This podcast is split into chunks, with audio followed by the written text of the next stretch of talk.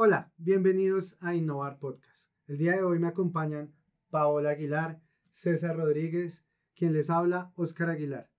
Nuestro podcast el día de hoy es la segunda parte de Alejandro Magno. Es correcto. En el capítulo anterior hablamos bastantes cosas importantes de Alejandro Magno, como lo fueron sus familiares, un poco del reinado de Filipo II de Macedonia, de Olimpia, hablamos también de su adolescencia, cómo él empieza a enrutarse en una carrera militar y prácticamente quedamos al final de su ascenso como rey.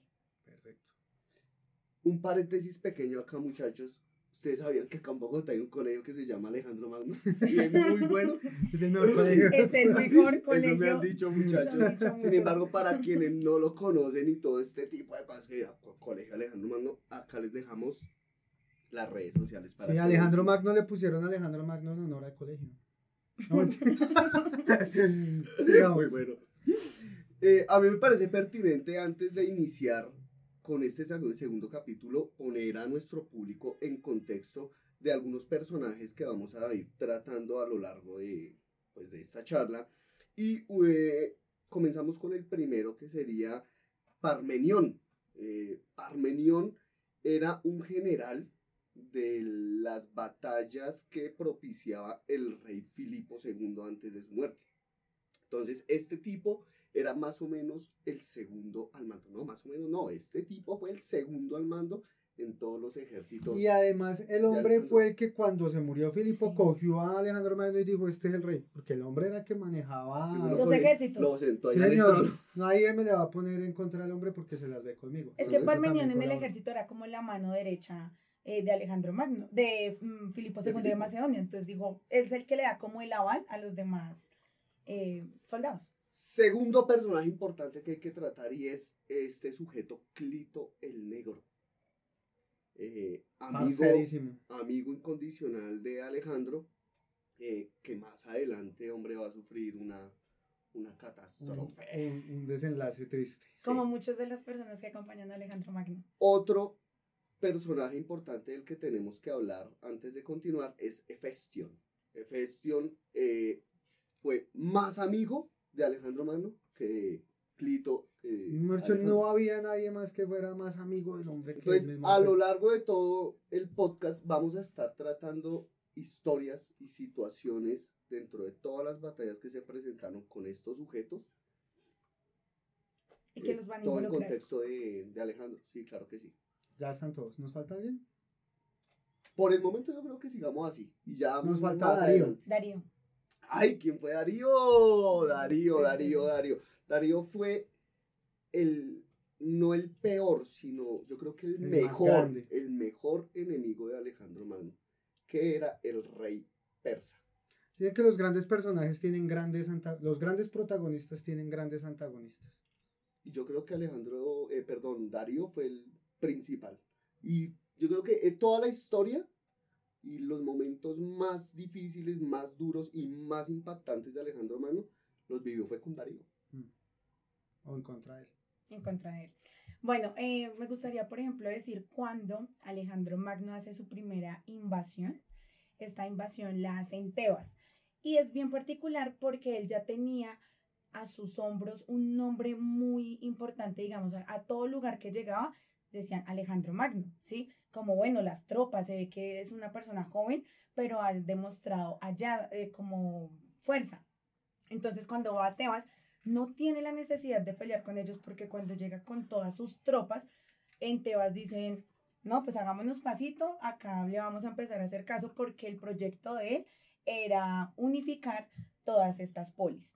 Entonces, él, ya habiendo hecho ese camino, donde no tuvo que mm, entrar a pelear con ellos, sino que a, a partir de el terror, ¿sí? De su solo nombre, ellos pues le creyeron. Entonces, él se va, si no estoy mal, para Atenas, ¿verdad? Y mientras va en camino a Atenas, No, no, para Atenas. Él va a hacer otra campaña. él va a hacer otra campaña y mientras va para esa campaña, Tebas se revela.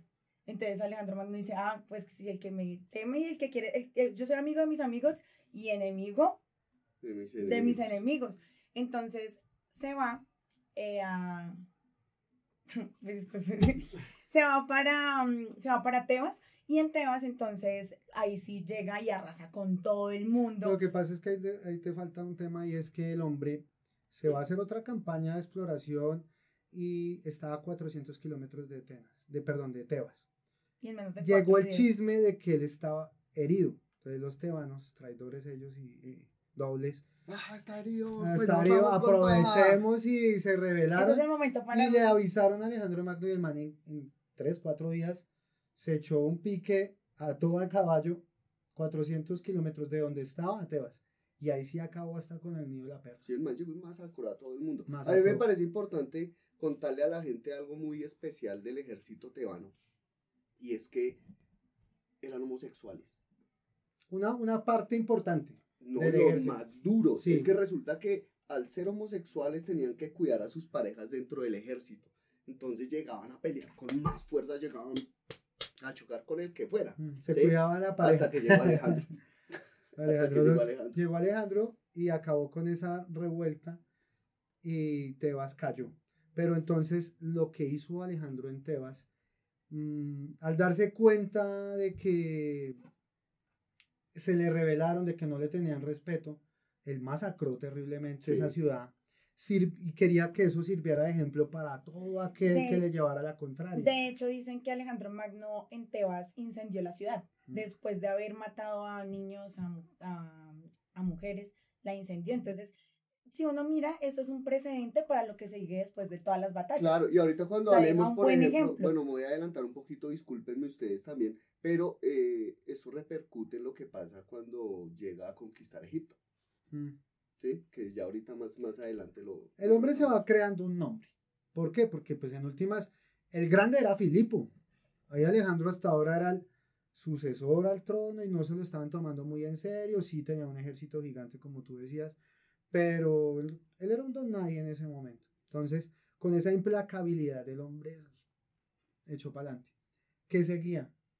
Atenas, que era el otro pueblo opositor a los macedonios y a Alejandro Magno. ¿Por qué? Porque, como decíamos en el capítulo anterior, para los atenienses, los macedónicos eran un- nada más que unos bárbaros. Se va el hombre para Atenas y, y también impone todas sus tropas Tropas. enfrente. Y había un personaje que en ese momento coyuntural era el antagonista de Alejandro Magno y es un tal Demóstenes, que hoy en día lo tienen en cuenta como un gran orador y un ejemplo de lo que debió ser un abogado en aquella época porque utilizaba perfectamente la retórica. El tipo tenía influencias de Persia y recibía economía de Persia, era un político griego y el hombre estaba en contra de Alejandro Magno. Eh, en últimas, todas las campañas que se ejecutan de Grecia contra Macedonia vienen orquestadas por este desgraciado. Sin embargo, Alejandro iba a ir para adentro y iba a acabar con Atenas. Entonces, en un acto de sabiduría también de este hombre Demóstenes le dicen a Alejandro, le dicen, hombre, denos la oportunidad de negociar antes de que se nos meta acá. Hable con el hombre más sabio. Todos proponían, hombre, que sea Demóstenes. El que hable con él, no, este más sabe que yo, yo con él para nada, somos, eh, eh, opo- Antagonistas. somos antagonistas políticamente hablando, yo no voy a hablar con este loco. Entonces lo mandan a hablar con un filósofo de una escuela que es la escuela cínica, que es un señor que se llama Diógenes y le dicen el perro. Este tipo vivía en un barril. eh, Ni siquiera barril, ese tipo era No, en la como, calle. la escuela cínica eh, propone que Diríamos viva- acá habitante de calle. Sí, la escuela cínica propone que entre menos cosas usted necesite, mejor. Pues, este tipo Diógenes el perro cuando ve que un niño toma agua con sus propias manos, bota su cantimplora. Entonces, así de, de- de- de miserable quería llevar su vida en esa escuela, que era el, el- el cinismo.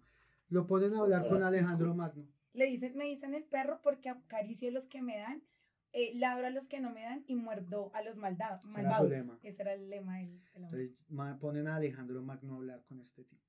O sea, ni- llaman a Diógenes para que hable con Alejandro Magno y man dicen, "Sí, man, necesita que venga. ¿Quién está acá? Va Alejandro a ver, el tipo ya tenía un nombre, este, este Diógenes. Van y hablan con él. Y dice, bueno,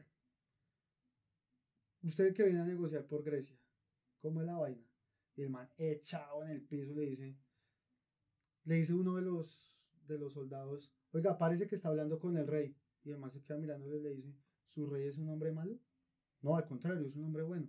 Entonces, ¿yo por qué le tengo que tener miedo si es bueno? Sí, es muy bueno. Entonces, ahí Alejandro que como, ahora sí tiene mi atención. Mm. Bueno, yo me voy a meter aquí a Atenas y me los voy a tirar, porque ustedes me han hecho la guerra a mí como rey. No me quieren asumir como su, como su general Mm. en jefe de todas las em, De la polis. de la polis. Entonces, le voy a permitir que me pida algo que de igual magnitud. Yo le voy a dar lo que quiero porque yo puedo darle lo que yo quiera. Pídame lo que quiera. Pero eso que me pida, yo se lo voy a quitar a Atenas. Además se queda ahí tirado, le dice, ¿sabe qué? Hágame un favor. Quítese que no me deja dar el sol. Me está tapando el sol. Lo único que quiero es ¿qué que te apartes del eso? ¿Qué es Lo único. eso? Analiza la situación y es que, pues obviamente Alejandro era un hombre culto, eh, pues fue eh, enseñado por, por Aristóteles, educado por Aristóteles. Él entendió de una vez que yo como rey, por más que quiera, no le puedo quitar el sol. Lo único que puedo hacer es apartarme, así como debo apartarme de Atenas. Se arrodilla y le dice, oiga, parce, seamos amigos. Es muy Sí, chimba. muy bueno. Alejandro Magno, chimba. después de Déjeme salir de ahí, amigo. dice, si yo hubiera querido ser alguien, hubiera querido ser como Diógenes el perro. Ujú. Pero Si soy hubiera sido Alejandro. Si no hubiera sido Alejandro Magno. Imagínese eso. No, Entonces, bueno. Ahí como que el hombre hace un poquito las paces con Atenas. eh, en últimas, ya todos los, todas las polis griegas se ponen de acuerdo de que en últimas sí se iba a llevar a cabo la, la, la campaña de conquista, perdón, de, de rebelión contra los persas, de conquista de los persas. Y en últimas le dan las tropas a Alejandro Magno, le dan la plata que él pida. En últimas también porque no lo querían tener cerquita. Porque imagínese ese man ahí con ese ego tan bravo gobernando a todos los atenienses. Dijeron, se quiere ir a pelear por allá bien lejos, tome la plata, tome los ejércitos, váyase de Tome acá". las armas, vaya. vaya, vaya. Y Menos acá quieticos. Y ahí el man arranca. De hecho, le dieron eh, alimentos para 30 días de batalla. Como, vea, el, todo el país le entrega a su disposición, vaya y haga. Claro, Lo lo que ellos suyo. querían era sacar a Alejandro Magno, no el poder, sino que se fuera del territorio para que no causara problemas ahí en, en- en Atenas. Además que tenemos que tener en cuenta que Atenas ha sido desde el origen de los tiempos eh, lo más democrático del mundo. La política seria, la política fuerte, la democracia fuerte, fuerte inicia en Si se Atenas. propone desde Atenas. Eh, Él estando ahí, si me lo permite, él dice, bueno, yo estando ya acá, debo ir a el oráculo de Apolo. Y ahí pues se sigue sumando como ese egocentrismo porque cuando llega, bueno, llega primero allá y dice, búsquenme la- a la pitonisa. Entonces se ponen a buscar a la pitonisa y cuando llegan a donde la pitonisa, eh, le dice él, bueno, yo necesito que me lea el oráculo. Ah, que no quería. Entonces la, la ¿cierto? pitonisa dice, bueno, para yo poderle a usted leer, usted tiene que pasar tres días de mm, tres días Preparación. de preparación y de ayuno. Entonces, y él, esa ella lo manda a decir. Y el hombre se le mete y le dice, ¿cómo así que tres días de Sí, ayuno? yo soy un rey, yo no me puedo perder el tiempo para que usted me entre a dar, eh, pues, tres No, y días el de pérdida. oráculo le dice, Y el oráculo "Pablo le dice, Alejandro, tú eres... tú eres perfecto, no, nadie puede... usted es eh, invisible, papi, hágale. Exacto, le dice hágale. Ay, pero no hemos dicho qué es el oráculo. Entonces, para las personas que nos escuchan, el oráculo era el lugar donde las personas acudían para tener respuestas divinas de los dioses. Entonces, cuando él va al oráculo de Apolo, le dicen, usted no es hijo de Filipo II de Macedonia, usted es hijo de Zeus. Y ahí empieza todo un tema de divinidad y es que, como bien lo dice un dicho, no solamente es ser, sino también parecer.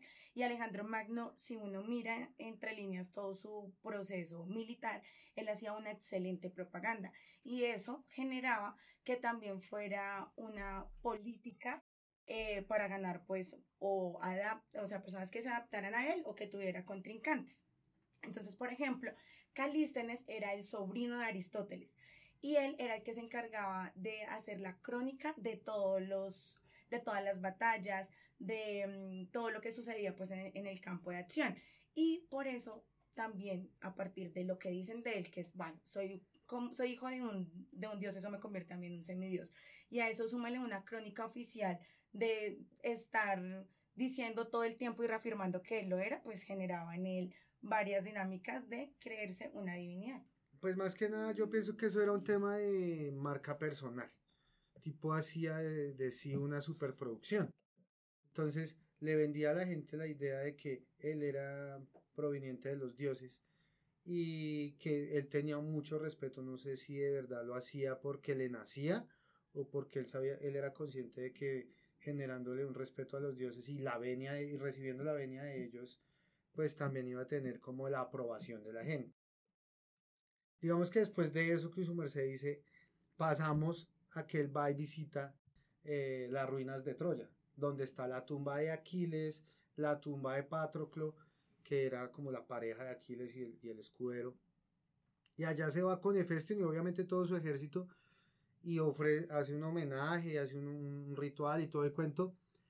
Pero hay un punto significativo ahí y es que el hombre toma las armas de Aquiles y déjalas de él. Y, y toma las armas de Patroclo y déjalas de él. Entonces ya ellos van desmontados con los fierros de, Aquiles y con de Patroclo, que eran los, los, héroes de la Odisea y de la Iliada. Sí, eso, eso, eso iba a decir yo, pues bacano en ese punto porque eh, cuando estudiaba Alejandro con Aristóteles y leía o escuchaba de la Iliada, el tipo quería ser como Aquiles. Y ahora el tipo va, coge las armas de Aquiles y se va a la guerra. Y se refuerza más esa, esa idea. Y no solamente desde Aristóteles, también desde el abuelo, él también le decía, usted tiene, es el prototipo de Aquiles, o sea, desde pequeño, los profes, la familia. Entonces, chévere que se haya conjugado, pues. chévere, ¿no? Está, está ahí después de eso, el hombre se nos va para, para Gordion. En Gordion pasa algo mm, muy especial y es que este tipo eh, llega y entra allá a la ciudad. Y lo primero que se encuentra es una carreta con un nudo. Entonces él pregunta, bueno, ¿y esa vaina qué es? No, lo que pasa es que este nudo lo hizo Zeus. Y eh, Zeus dijo, quien desate ese nudo será el rey de Asia. Pues el man sin más ni menos llega y saca la espada y rompe el nudo. y acá está su conquistador. No es de, desatar, sino de romper. Entonces, ya, claro, o sea, el man a partir de eso también, yo creo que se le subiría todo a la cabeza y diría, yo soy el rey de Asia, soy el rey de todo lado. Desde chiquito le venían formando en la cabeza que él era el hijo de Zeus, de que era un dios, de que él, o mínimo era un semidios, pues ya con estos últimos acontecimientos, pues el hombre emprende el camino a dónde? A Asia, como tal. Y llega a Gránicos. Gránicos. Eso pasa en el año 334, antes de nuestra era. Esta batalla es sorprendente porque si uno mira eh, la cantidad de jinetes que tenían los persas a comparación de los que iban con Alejandro Magno, es una hago paréntesis, aquí ya el hombre entra a enfrentarse contra el imperio persa. ya no más va no pelea más contra los atenienses ni contra los griegos, ya va de frente contra los persas. Y aquí hay una cosa importante, y es que ya de por sí veníamos hablando de que el tipo había hecho toda una superproducción, de que él era un dios y toda la vaina, pues el hombre cuando se baja ahí, a esa, a esa costa, el hombre se baja con una lanza en mano haciendo toda la pantomima de que aquí llegó fue, mejor dicho, el chacho. ¿Qué pasó en Troya? Exactamente como fue el desembarco en Troya.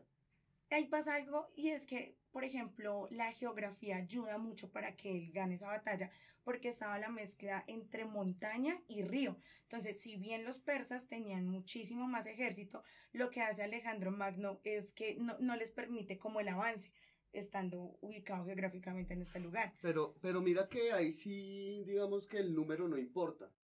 Em, antes de iniciar la batalla, cuando llegan allá al río, eh, Parmenión, que era su general, ¿cierto? El segundo al mando, eh, además que Parmenión era una persona ya mm, adulta, de edad, porque había combatido con Filipo II, que ya lo habíamos mencionado anteriormente, Parmenión le dice, Alejandro, no, espere, tenemos que tener cuidado, ellos son más personas, ellos... Devolvámonos eh, porque acá no vamos a... No, no devolvámonos, pero tengamos mucho cuidado con lo que vamos a hacer. Alejandro dice, cuidado ni que nada, vamos para encima. Y... No nació el día de los temblores. Así tal cual. Y, eh, ahí comenzó la guerra, esa pelea. También quiero hacer una claridad, discúlpame, y es que aquí no vamos a pelear todavía, o Alejandro no va a pelear directamente todavía contra Darío II, que era el, el gran Darío III, que era el gran enemigo, porque el, el hombre, el Darío, el rey persa, rey de reyes en ese momento, decía, ese grieguito todavía no me da la talla. Entonces mandó a lo que eran los sátrapas. A eso, a eso súmale que los que estaban cuidando el lugar eran 7.500 soldados. Entonces el, el rey iba a decir, yo no tengo que estar en Hombre, eso. no les va a quedar Porque eh, los que venían eran solo 2.500. Y cuando se termina la guerra, Alejandro Magno solo le matan 115 personas. O sea, era una diferencia de 3 a 1. De, o Era, sea, era como, eh, como 115, 215, una vez. 115. Pero, pero las bajas de Alejandro fueron muy, muy bajas. Imagínese. Muy bajas. pero fueron muy pequeñas a comparación pues de todo el ejército que tenía Darío en ese momento. Em, Ahí es Gránicos. gránicos. Ahí- aquí es importante que ojalá Pero podamos- esperen, esperen, esperen, esperen, esperen, esperen. Mencionar algo importante que pasó en Gránicos. eh, que casi matan a Alejandro. Ah, sí. pero casi tico matan a Alejandro. Alejandro estaba en su caballo, llegan dos persas, uno de ellos eh, le tira con la espada o con una lanza, el tipo se quita y el otro con un hacha le Ya pega lo en la tenían a tiro. Entonces el casco lo que hizo, pues era un casco muy bueno, definitivamente, porque le pegó en el casco y el casco no se rompió. Eh, ¿Y no es donde llega Clito el negro? Llega Clito el negro y mata a los dos persas que iban a matar a Alejandro. Le corta la mano al enemigo y le salva Ah, le vida a corta la mano, sí. Y a partir de ese momento, Clito y Alejandro fueron, se volvieron No, súper, ellos, súper, súper panas. Pues es que ellos también desde ellos chiquitos estudiaron con Aristóteles.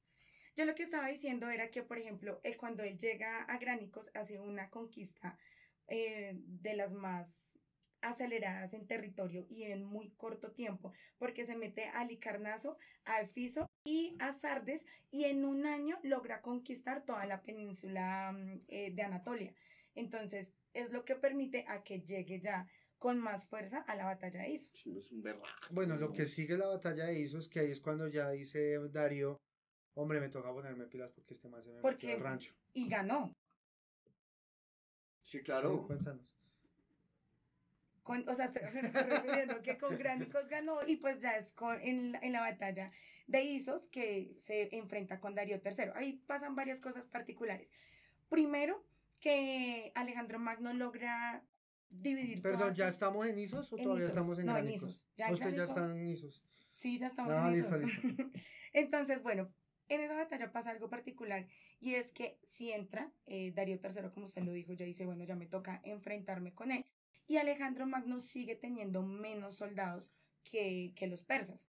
Sin embargo, en esta batalla logran sorprenderlos por varios flancos y Darío III, pues al ver que estaba perdiendo no solamente soldados, sino que su estrategia eh, militar estaba fallando, decide irse. Entonces imagínense ustedes que están, emprende la están- retirada. o sea, les dice, Que- les voy a poner un ejemplo. Ustedes están en el ejército, madre, ¿no? ustedes están en el Sí. ejército y ven que su líder más, eh, o sea, su líder sale corriendo. Ustedes como anímicamente los ponen. hay algo ahí. No, es pues que me voy con mi líder. Hay algo ahí que hay que tener presente y es que, pues de pronto es más leyenda que otra cosa. Pero resulta que como esa batalla se dio en la noche, eh, en ese momento se dio un eclipse. Eso es algo que casi en ningún lado sí, se encuentra, sí, sí, pero sí. hubo un eclipse en ese momento y los persas eran demasiado supersticiosos. Me acuerdo como si fuera. Entonces, si verán, si- si los, cuando ellos ven el eclipse, dicen, no, eso es de mal agüero, nos Sí, va a ir a mal. perder. Y voltean a mirar y el desgraciado del Darío estaba, había dejado el polvero, como se dice, Mm. los dejó solo. Entonces, Murieron, aunque bien. fueron más, aunque fueron más, ellos cogieron y se fueron. Y Alejandro los persiguió hasta donde más pudo, pero llegó a la tienda donde estaba Darío. el harén, donde y encontró, Darío III. encontró el harén y ahí encontró A ¿no? su a la mamá, a la, a todas las mujeres de Darío, a la mamá, a la sobrina, a las primas, a todas las viejas que tenía Darío. Antes de que tú lo cuentes, ¿qué cree uno que haría una persona de estas que llega y ve, pues, como su carnada, ¿cierto? La, toda la familia el más trofeo de importante, guerra. El trofeo de guerra. Generalmente uno diría, no, solo las, las mata, les hace, Las quién sabe, violan. las viola, que le hace una cantidad de cosas. Y algo extraño es que él dice, las vamos a tratar como las reinas que son, y no les hizo absolutamente nada. Pues ya que preguntaste y respondiste, perfecto. Sí. Pero yo creo que Sí, también. yo, era yo lo iba a contar esa parte y todo. Bueno, Pero algo, algo interesante de Isos es cuando llegan a la, a la tienda de la campaña, ¿cierto? Donde se queda, donde se alojaba. eh, ¿Dónde era el de, Darío. Mm. de Darío III?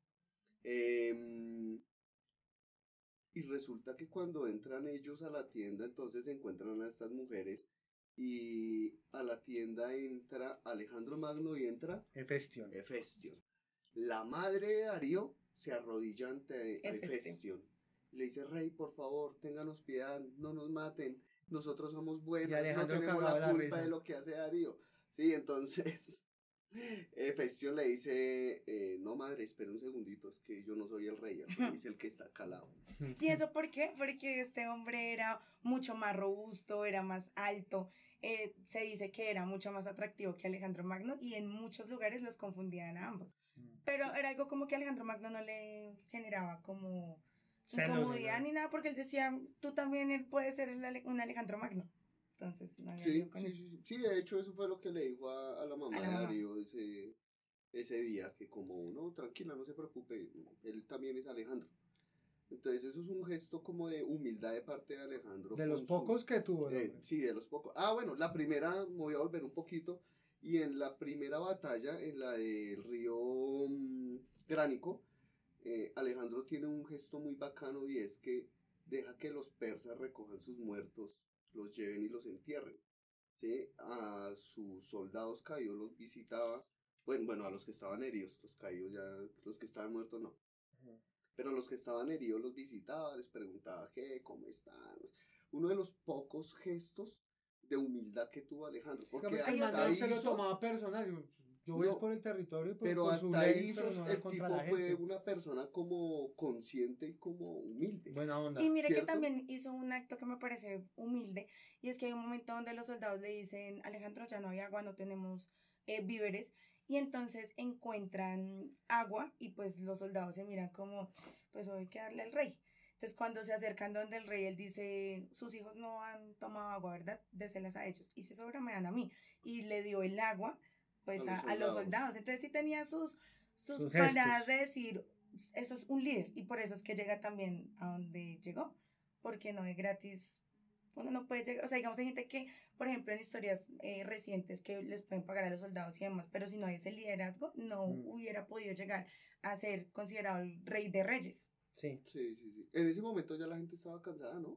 Todavía, no- cuando de lo que dice Paola es mucho más adelante por allá en Asia, cuando ya el corona, pero ahí todavía no está la gente tan cansada. Porque en este momento acaba de- de- de hacer su primer enfrentamiento contra Darío, lo gana. Desafortunadamente para Alejandro se voló Darío. Entonces, Alejandro Magno ahí tenía dos opciones. O seguir a Darío III hasta ejecutarlo o, o vencerlo, o seguir su ruta armamentista militar y seguir conquistando ciudades.